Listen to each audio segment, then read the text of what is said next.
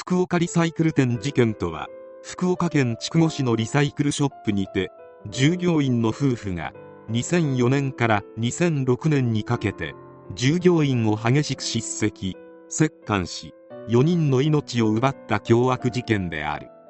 犯人は中尾信也逮捕時47歳中尾千佐逮捕時45歳夫婦。2003年4月信也千佐夫妻が福岡県筑後市にリサイクル店を開業。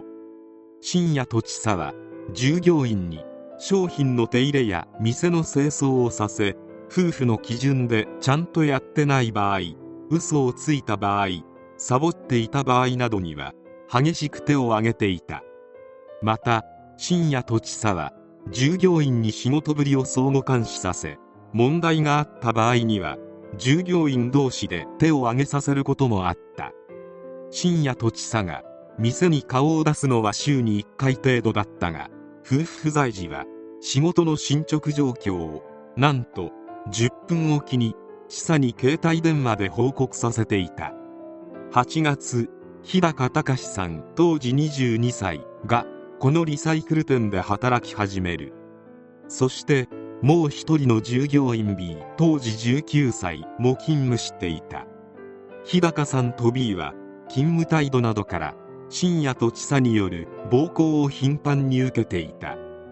12月日高さんと B が深夜千佐のアパートに住み始める。生活習慣なども中尾夫婦に指導され一時も休まることがなかった。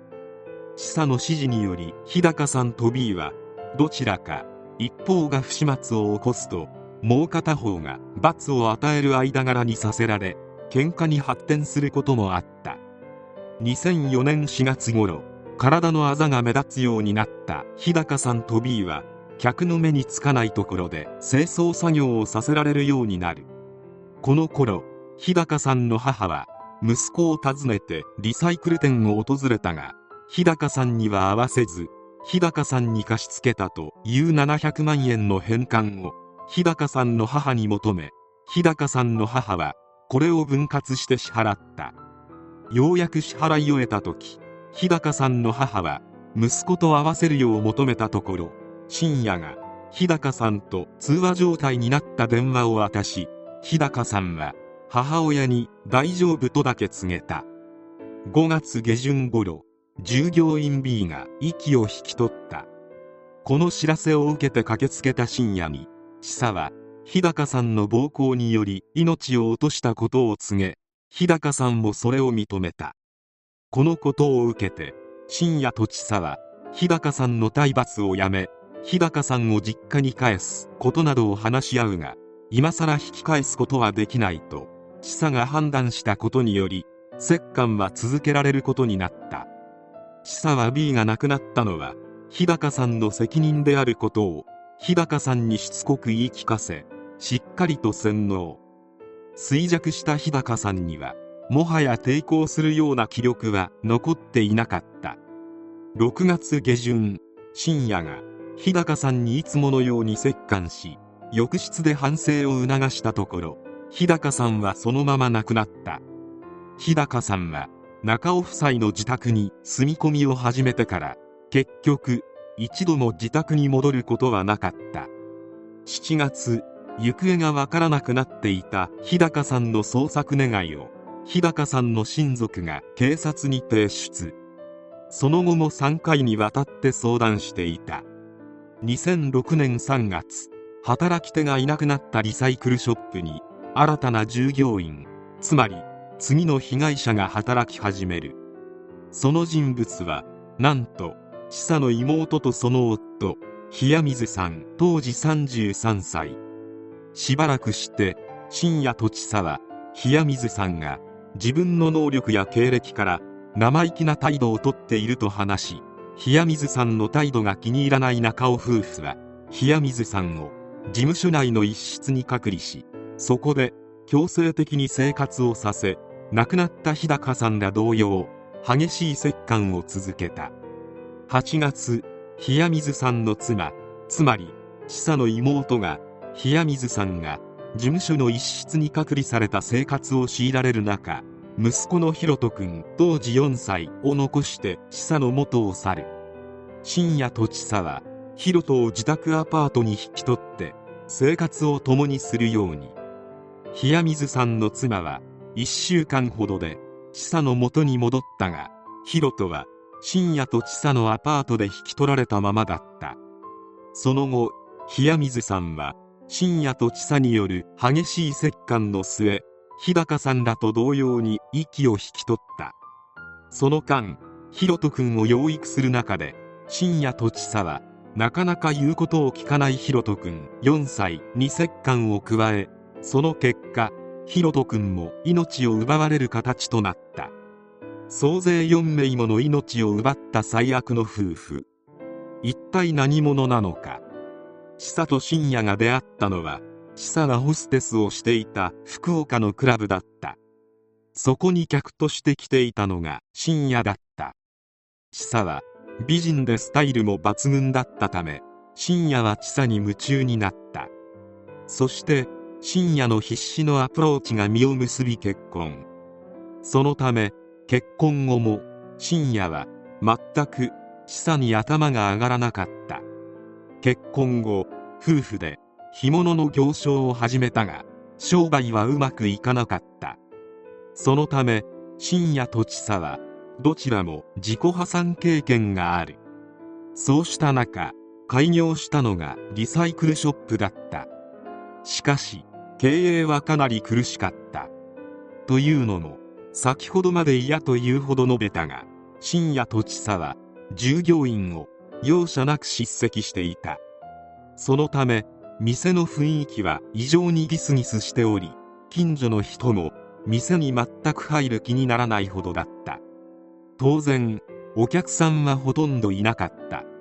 しかし客はいない割に夫婦の贅沢な生活ぶりは周囲の目を引くほどだった。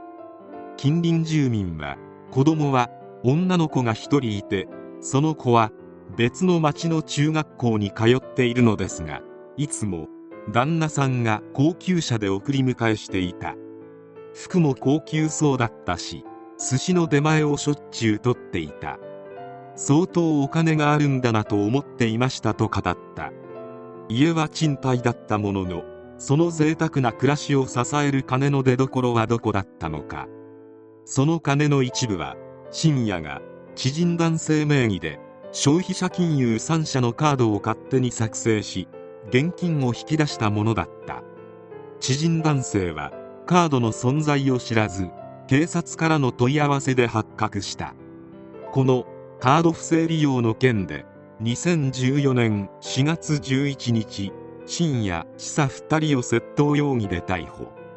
そして調べていくうちに行方がわからなくなっていた従業員らをこの夫婦が命を奪ったのではないかという疑いが強くなり警察は夫婦を追及した。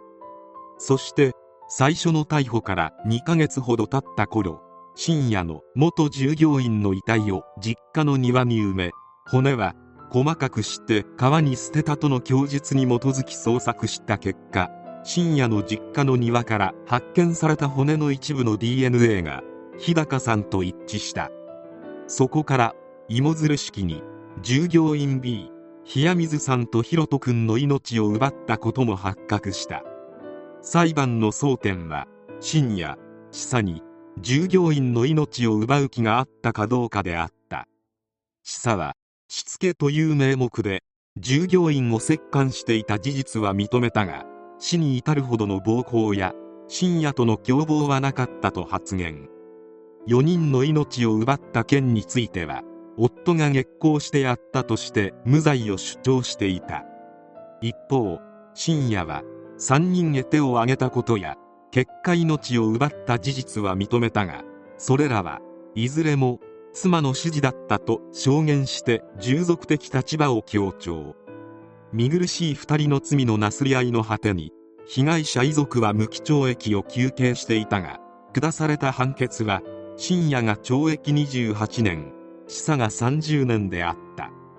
従業員 B については直接手を下したのが日高さんだったこともあり B の命が奪われた件については傷害致死が成立したことも大きかった。2人は控訴したが罪は重くなることも軽くなることもなく一審判決のままどちらも上告しなかったため刑が確定した。同じ福岡県ということもあり北九州マインドコントロール事件に匹敵するほどの残虐な事件。そして共通するのはあまり報道されていない点である。今回の事件に関して言えばテレビで報道された際店にあったとある旗が画面に映り込んでしまった。そのためこの夫婦は有名なある団体の会員であることが判明。夫婦が従業員の命を奪ったのは2004年から2006年頃。カード不正利用が発覚して逮捕されたのが2014年。従業員の行方がわからなくなっているのに実に10年以上事件が発覚するまでかかっている。カードを不正利用していただけでは到底追いつかないほどの豪勢な生活ぶり。そして何より事の重大さの割に報道が少なすぎた。これらが意味するものが巷で言われているようなものなのかはわからないが事件の内容以上に恐ろしいことである。嫌な上司というレベルでは到底語ることができない最悪の夫婦。こんな上司に当たったらなりふり構わず逃げることを考えてほしい。逃げられるかどうかはわからないが